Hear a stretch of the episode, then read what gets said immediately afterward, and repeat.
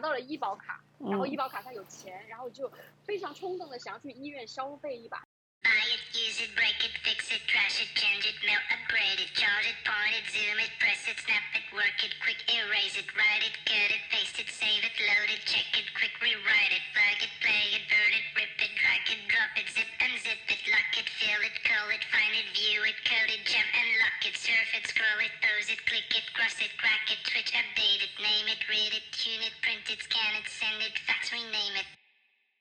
大家好这里是可以聊聊欢迎收听我们可以聊聊第三期的节目。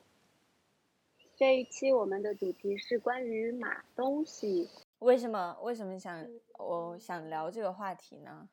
是有一天我出门的时候，见门口有一个踩脚垫，然后上面是一个金融广告，呃，而且那个广那个那个踩脚垫还是包还是包装，就是有一层塑料包装包装，就它是一个新的踩脚垫。然后它是一个写着广告的踩脚垫，放眼望去，发现我这层楼每一家人的门口都有一个那样的踩脚垫，然后我就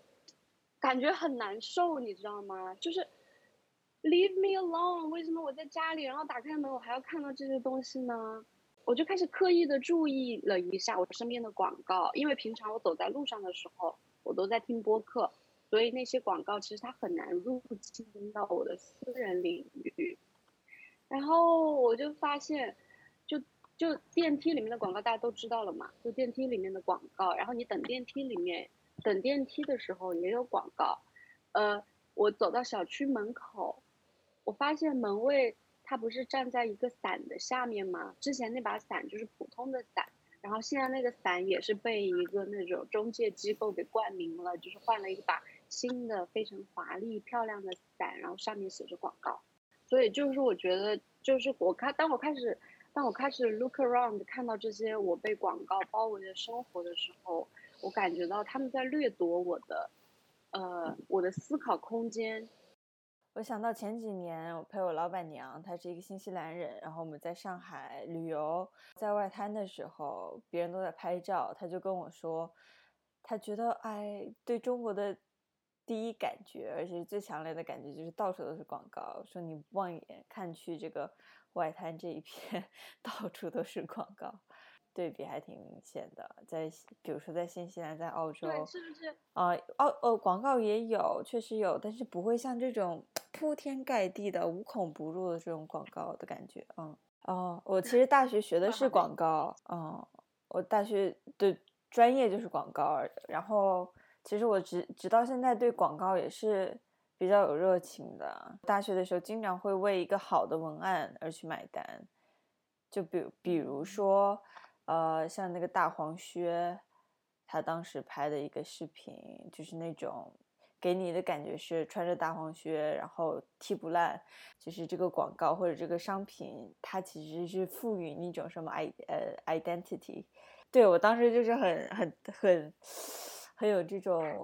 广告广告理想，然后对，然后所以就买了很多东西。大学的时候，等到毕业的时候，呃，要清理宿舍，然后发现自己怎么有这么多乱七八糟的东西，而且很多都是带不走，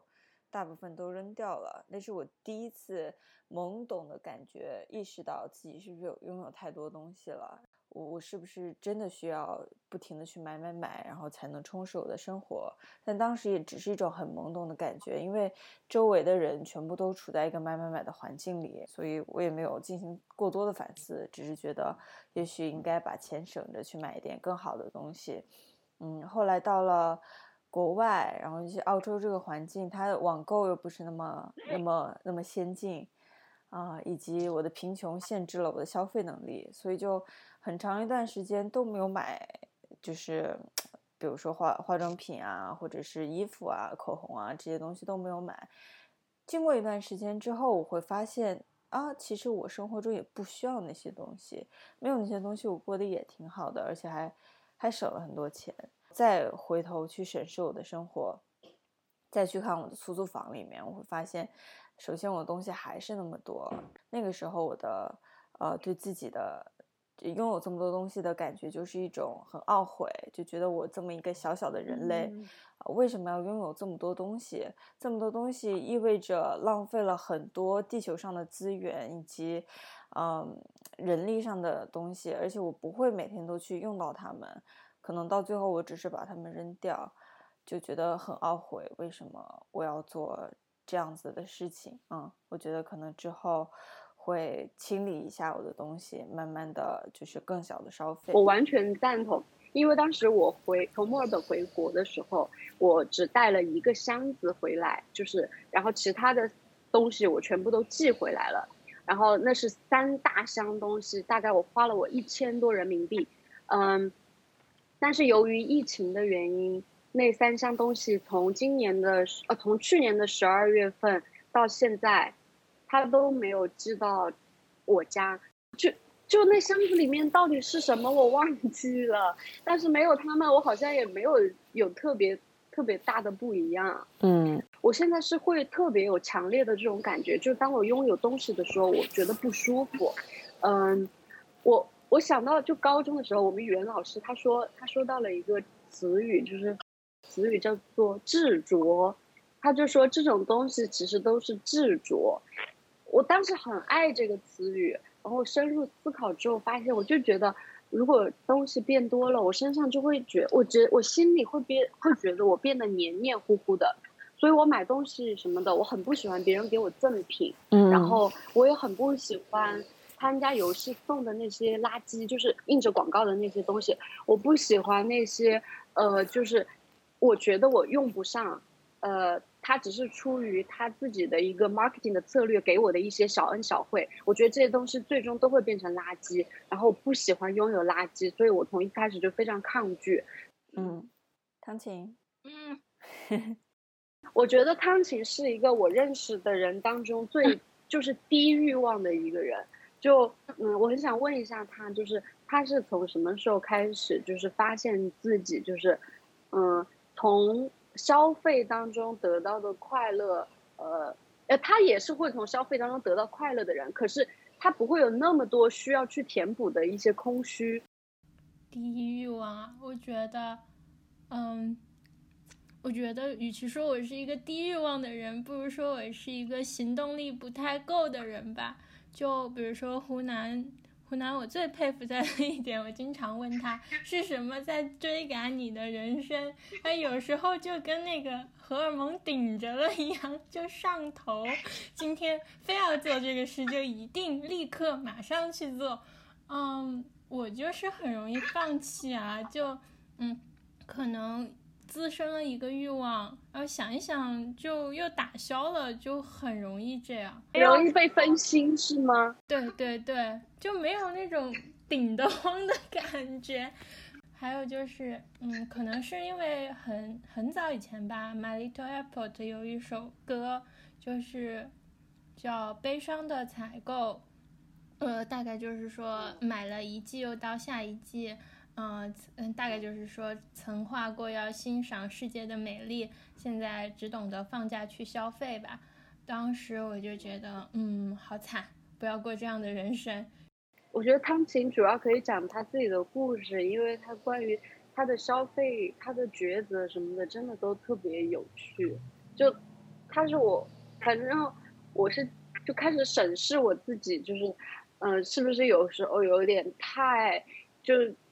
康琴说的，就像有一个东西他在 push 我一样，就是有一次，有好几次，就是我一一定想要吃一个东西的时候，我那个时候我好想吃泡椒凤爪，我在我在墨尔本跑遍了所有买，就这样的事情，康琴可能觉得我是个疯子。哦，我想，我想讲到，嗯，就是汤琴提到，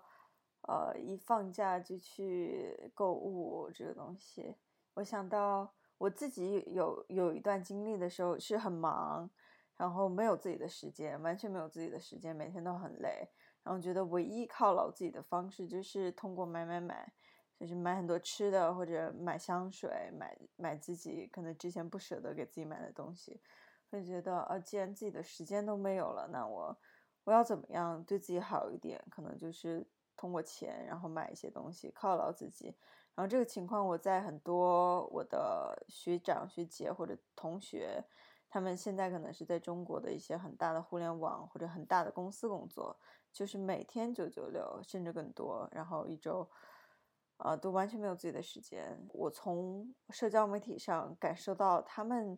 放松的方式就是买一些名牌奢侈品，然后买很多、买很多很多的东西，会给他们带来一些短暂的快乐。这个样子，我不知道你们有没有过这样的经历。嗯，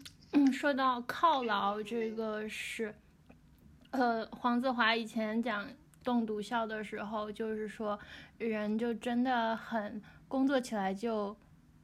很容易会听到一个声音，大概就是呃那么辛苦究竟是为了什么？然后就会去慰劳自己，最后不他说的是把自己喂爆了。嗯，可能我觉得很多人工作之后长胖也是因为这个原因吧，就总觉得自己要慰劳。我觉得。嗯，我可能觉得我没有那么值得 被慰劳，就怎么说呢？我不喜欢这种。那么累是吧？对，我不是也不是，我就是觉得哎呀，没有什么，就没做什么东西，就我不喜欢自我庆祝的这种文化，包括宣扬的仪式感啊之类之类的。嗯，甚至不是消费，就甚至是发朋友圈。嗯，我都会觉得这是在自我庆祝。我觉得人类需要每天的，嗯，反省与自我反省，而不是自我庆祝。对，像像景刚才说的，工作之后长胖，确实，呃，其实是跟压力有关。就是你人一旦压力大了，然后焦虑，比较焦虑，他就很他就很需要摄入一些高热量的食物，就是就炸鸡之类的东西，然后。可以让他们快乐，然后糖分也可以让他们快乐，这就是一个他被他被工作榨干，然后他他不舒服，然后他又要用另外一个东西来平衡这样的一个状态。嗯，所以可能是部分人这样长胖。对我也不不会，我我我很同意汤琴的，就我们两个人呃就是很属于很清淡的那种人，就是嗯不需要不不会想要说一些仪式感。但是我们也会说，呃，就是很喜欢吃蛋糕，然后会创造一些时刻来吃蛋糕。但是就是真的就是我们我自己的话，我觉得如果我开始为我开始庆祝圣诞节，或者说我开始庆祝什么，我就步入了一个消费主义的陷阱。我学过市场营销，然后我也学过广告，然后我也学过 media，就这三种东西结合在一起，所以我很容易清。清楚的看到，就是，呃，这这一个东西，它它它的缘起是什么？其实它最终中这个东西，这个广告或者这个节日，它被赋予的这种嗯狂欢是为了什么？嗯，然后呃，大家开始宣扬的那种女性焦虑，最终是为了什么？我会非常清晰的看到这些都是陷阱，所以我会我会很理智的告诉我自己，我要离开他们。嗯，所以我我很少会有那种我需要呃。犒劳自己，我买东西就还真的非常理性，就是觉得我需要，我很需要这个。我如果需要这个东西，那么它的价格就不是在我的考虑范围内。你刚才提到一些一些节日，然后适合消费主义的陷阱，比如说我想到像女神节，焦虑，呃，一些焦虑，对，像女神节这样的一些东西，然后七夕节，然后双十一这些。人造的这些节日，我感觉全部都是一个呃人造的消费陷阱。他把女女性呃买买买和对为女性赋权进行一些挂钩，会觉得啊你为自己买，然后其实你打扮是为了自己漂亮。他会用这样的一个话语去呃相相当于迷惑女性，会让女性为这样的一些幻想。呃，一些 identity 去买单这个样子，所以我我很认同。我之前在网上看到说木星讲过一句话，说时髦就是上当，但他就自己就穿的很时髦啊，每天上当，然后说这种话。对对对对对，他说我就是爱上当，我有钱怎么样？对，我觉得当今就是我们中国女性对于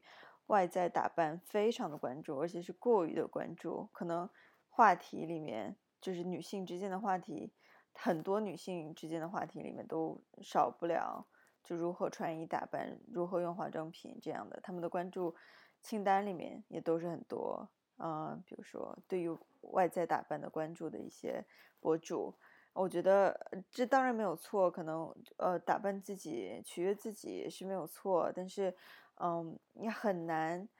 去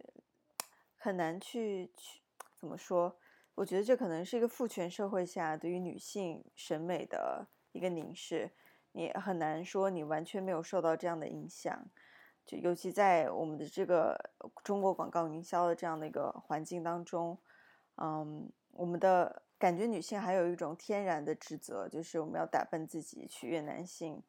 这种感觉，同时承担一个生育的职能。其实我觉得，与其与其说是取悦男性，不如说是是，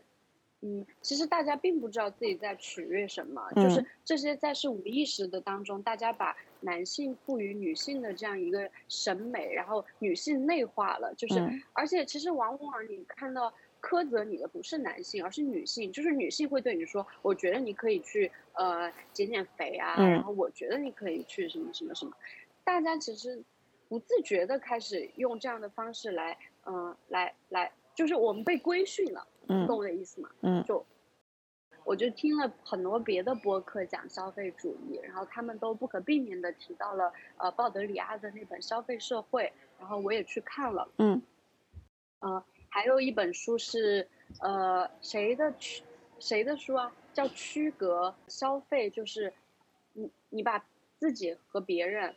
区隔开的一种方式。嗯，呃，我在和我一个朋友聊到消费主义的时候，他说：“到底什么才是消费主义呢？就消费就是我们的每天的生活，难道我买个东西也被称，我买个牛奶也被称为主义吗？是不是说我们要刨开一些必要的消费，然后剩下的消费我们才能我们才能纳入我们对于消费主义的一个讨论？”然后我说：“呃，其实不是的，因为从。”从最基本的消费开始，我们已经产生了区隔。就比如说牛奶，它有贵的牛奶和便宜的牛奶，它有呃就是消道德消费的牛奶。比如说这些牛奶的牛，他们是不 suffering 的。嗯，可能这个概念还没有，就可能可能这个这个道德消费还没有涉入到牛奶的领领域。但是我只是举个例子，呃，然后呃，你你你买你你买就是就是你乘坐什么的交通方式。然后这些消费它也是区隔的，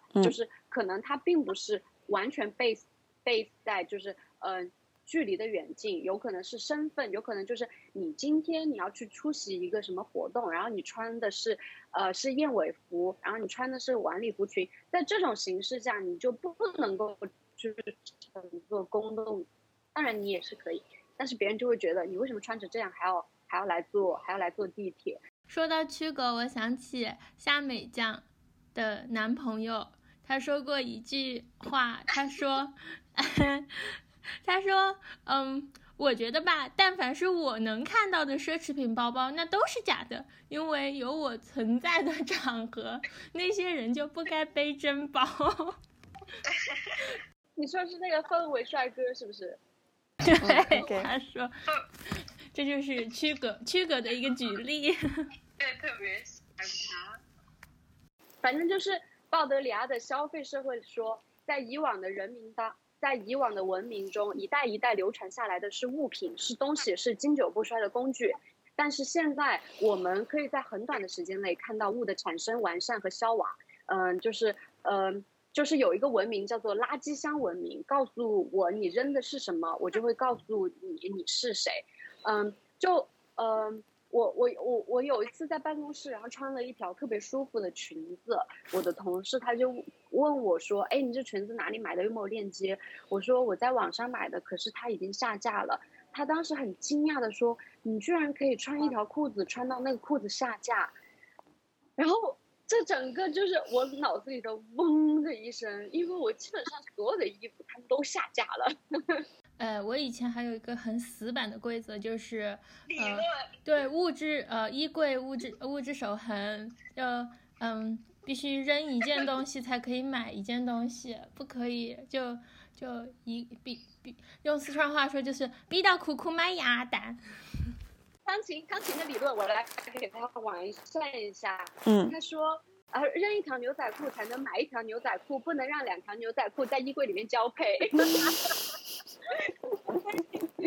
就现在大家就会觉得说我我我要持续的买新东西，然后好像才是一种我消费力的象征。然后 however whatever how come 啊，不对，就是那个消费力又成为了我的挣钱能力，然后我的地位的一个象征。所以大嗯家会觉得你的衣服就是应该持续的更新，它不应该穿到下降。然后还有一个让我非常恼火的理论是，不叫理论，一种言论，就是说拍过照的衣服就不能叫衣服了。我就很，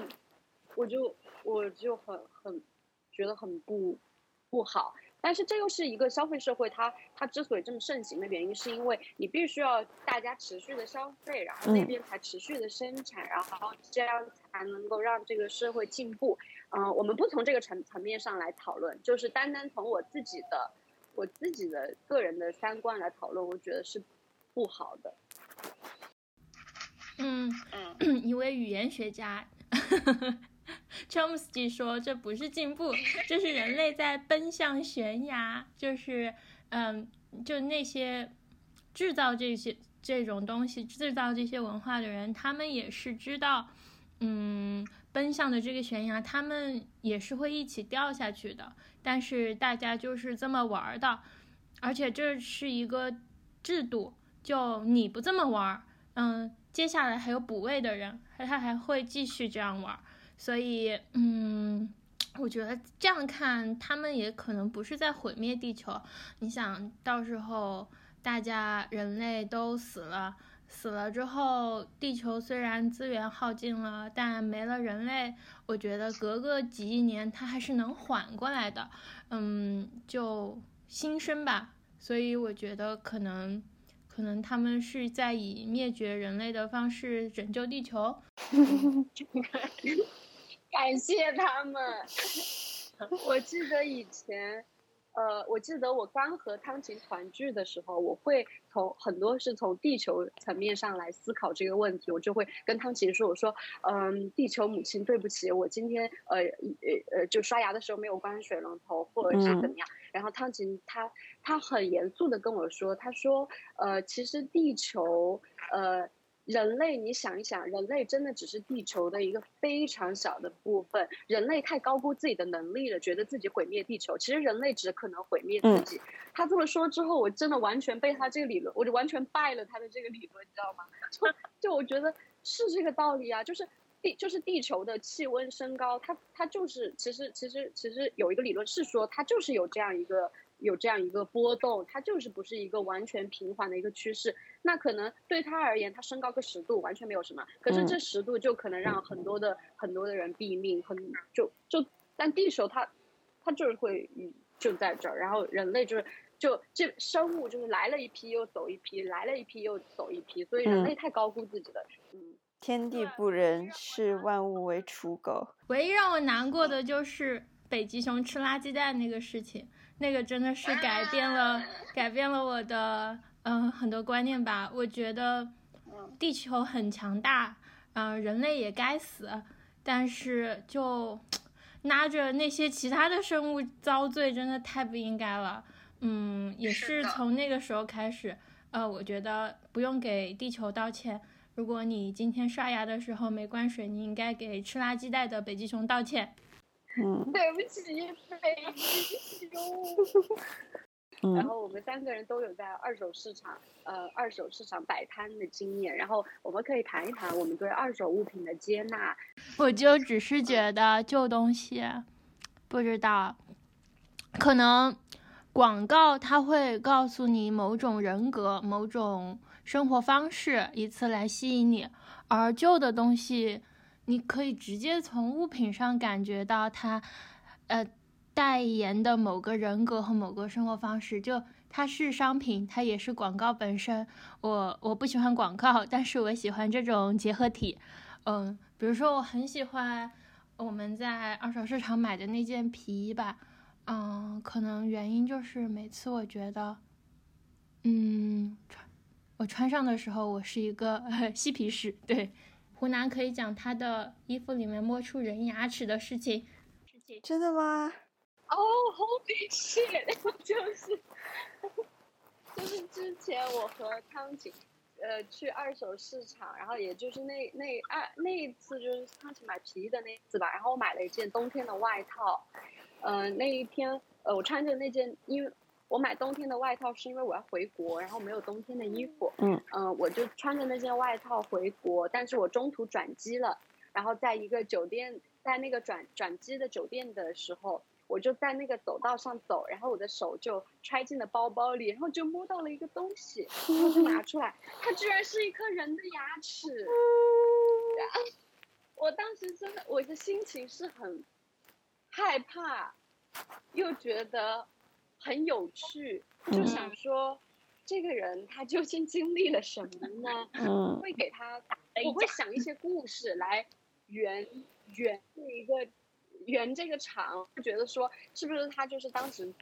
他大包小包，然后他正在带小孩，然后他小孩就是就小孩掏出一个牙齿说妈妈我牙齿掉了，但是他就是要拎包，然后跟我说哦，然后他就把那个齿揣包包，嗯，就我我会就是觉得会给一些故事，然后这也是我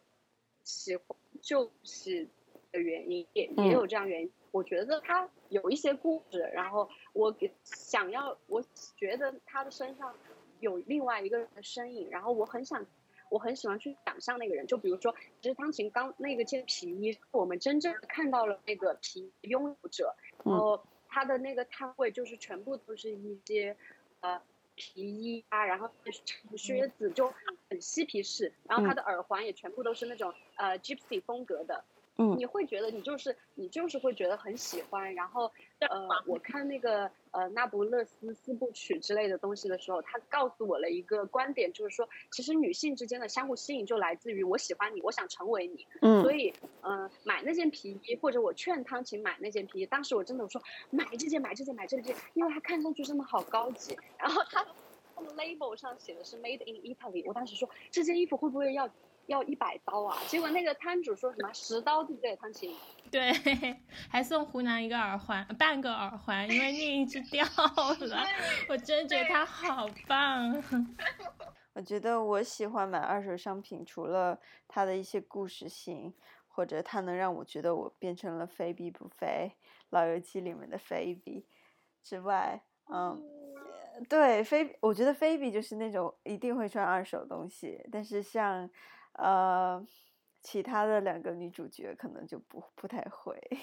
他们他们代表的那两个代表的就是消费主义，然后买新的东西。我觉得买新的东西是新东西，属于一种没有开光的东西，然后二手商品才是被开光了的东西。嗯，呃，另外一个原因是我觉得。东西它本身它就是有价值的，但是是可能主人因为穿了它很久或者各种各样的原因，他不去认可那个价值了，他不需要它了，他去把它卖掉了或者把它扔掉了。可是商品是很无辜的，那些东西很无辜，他们还是美的，他们有存在的价值。如果我可以去买一些二手的东西。呃，循环的东西，而不是再去买新的东西。那么，一方面我们既省了钱，而且又省了资源，我觉得是这样的一个逻辑。如果你是说卖二手东西，买二手东西是让别人浪费的资源，其实他也没有浪费了。我觉得他是把它置换了，嗯，因为他把它。他他又用它来换取了一个通用货币，然后他又可以持续的去去去加入到这个循环当中。但汤琴他是会把真的别人 浪费的东西，比如扔在门口的行李箱，然后他给捡回来。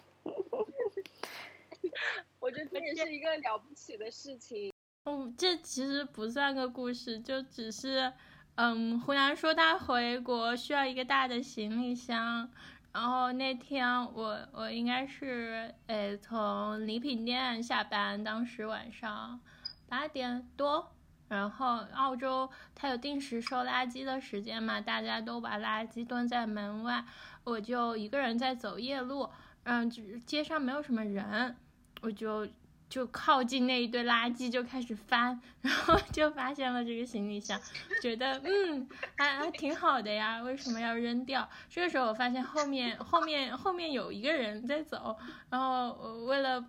就一时嗯虚荣心作怪，我就站在那儿玩手，假装玩手机，等他走过去了之后，然后推着那个箱子就走。那那个时候晚上街上也没什么人嘛，嗯，那个箱子就咯咯哒哒的打在空旷的街道上，你知道行李箱就很大声嘛，推起来，我觉得就觉得它可以发出这么响的声音，它就是一个很精神的箱子呀。嗯，对，就整个城市都在听他唱歌，我是我是把他救回来的那个人，对，就很开心啊。汤琴每次如果从外面捡的垃圾回来，就是喜上眉梢，还有一次捡了一把椅子。他每天都要歌颂一遍那把椅子，就是那把椅子坏掉了，它已经没有实际的功能。可是汤琴把它摆在了卧室的门口，然后就是把那个做成了他的一个衣帽架，就是凭什么衣帽架就一定要是商场里面卖的衣帽架的样子？为什么椅子不能是一个衣帽架？所以汤琴就会把他的衣服，呃，如果是从外面回家，就会非常优雅的把衣服脱下来，放在那把。椅子上面，然后把包包挂在上面。还有一个是，就是我不知道丹娜知不知道，最近我们国家在厉行节约，就是特别是我们这单位就会，我们有食堂嘛，就会特别提倡光盘行动。嗯，我就特别不高兴，我觉得，我觉得浪费这个东西，它应该是一个机制。它调控的不对，然后这个资源才会多余的资源才会到了我这里，而我想怎样处理这个资源，其实是我的自由啊。就你做的不对的事，凭什么我要帮你擦屁股？我会有这种感觉，而且我觉得，嗯，东西都已经做成饭了，你给人吃的话，也只是变成臭臭，对不对？嗯，人也没什么用嘛。你倒掉的话，也嗯，也不过是变成臭臭的东西。对，对，这就是这就是垃圾箱文明。嗯，就是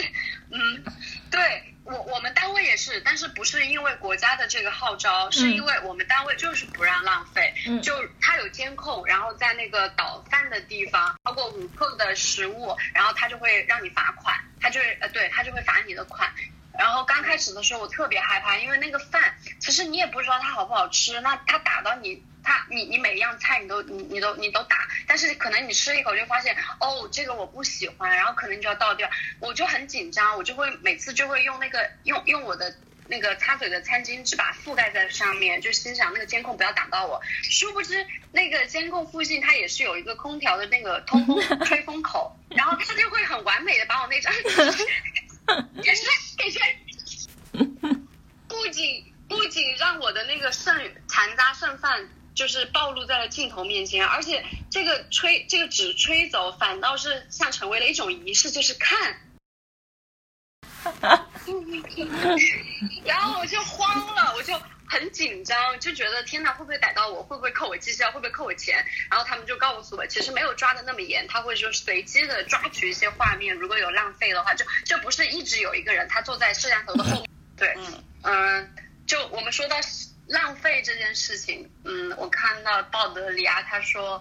嗯，当。浪费出现盈余或者多余的情况，你才会感觉到你不仅是在生存，而是在生活。在这种这种消费下，就发发展成了消耗，是一种破坏，而且它是具有社会功能的一种现象，一种对汤琴说的一种机制。所以我觉得汤琴的感受是对的，只是你看鲍德里亚在那么早他就已经发现了，就这是一种社会功能。对，然后然后他还谈了提了一嘴说。在任何时候，君主、贵族阶级都是通过无意义的浪费来证明他们的优越感的。嗯，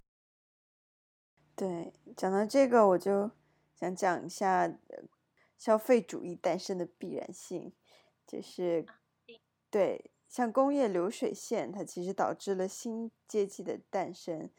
呃，美国福特就是那个汽车公司，他们发明了现代的第一条工厂流水线。比如说，他们原来组装一台车可能要呃十三个小时，然后现在他们直接效率提高了八倍，他们几个几个小时就可以生产出来了。然后，而且他们的成本也降低，因为有了流水线之后，成本可能从八百美金降到了两百五十美金。那就说明效率有提高，然后成本又降低，那么可以发给普通工人的工资就越来越多，所以呃，福特他就开始大幅提高工资，而且把那个工作时间也减少了八个小时。之前的话是没有八小时工作制这个概念的，但是从福特那个时候开始啊，他就是故意的给大家更多的钱，给大家更多的时间。然后促使他们成为新的中产阶级，嗯，这就带来一个效应，就是流水线，就是商品更多，市场上卖的东西可以更多，然后提高工资，我我钱包里的钱就更多，我消费能力就更高更高。八小时的工作制就代表着我空余的时间更多，就我我有自己的时间，然后但我不知道做什么，就带来一个一个消费能力的大幅提升，大家用。多出来的钱，多出来的时间去买买买，这就带来其实给那些呃资产主义，他们的收入就会越来越越多。虽然说他们给了工人更多的钱，但是反而是促进他们可以呃更有有更多的就是销售量，然后他们有更多的钱这个样子，这是带来了连锁效应。比如说消费带来了房地产啊、汽车啊、材料业的繁荣。繁荣的同时，就带来了更多的就业的机会，那就经济就起来了，钱开始循环了。有了更多就业的机会，就有更多的钱人有钱去消费，他们越来越消费，那就有更多的商品生产，然后更多的工作，然后更多的钱，更多的时间，更多的消费，是这样的一个圈圈。我一直在思考，就如果我们真的要摆脱消费主义，怎么样跳出这样的一个圈？如果跳出去之后，我们再去，呃，发明什么样的一个制度，然后可以让我们既摆脱消费主义，又能人类很好的生活，这个样子。嗯，我觉得丹娜说的好棒啊！原来，原来，原来，原来以前的资本家他们不只是生产商品，他们是生产一个阶级。而现在的资本家真的只会造商品，我觉得 那个什么，嗯，丹娜刚才说的那一套是从整个市场的观念来看消费主义这件事嘛。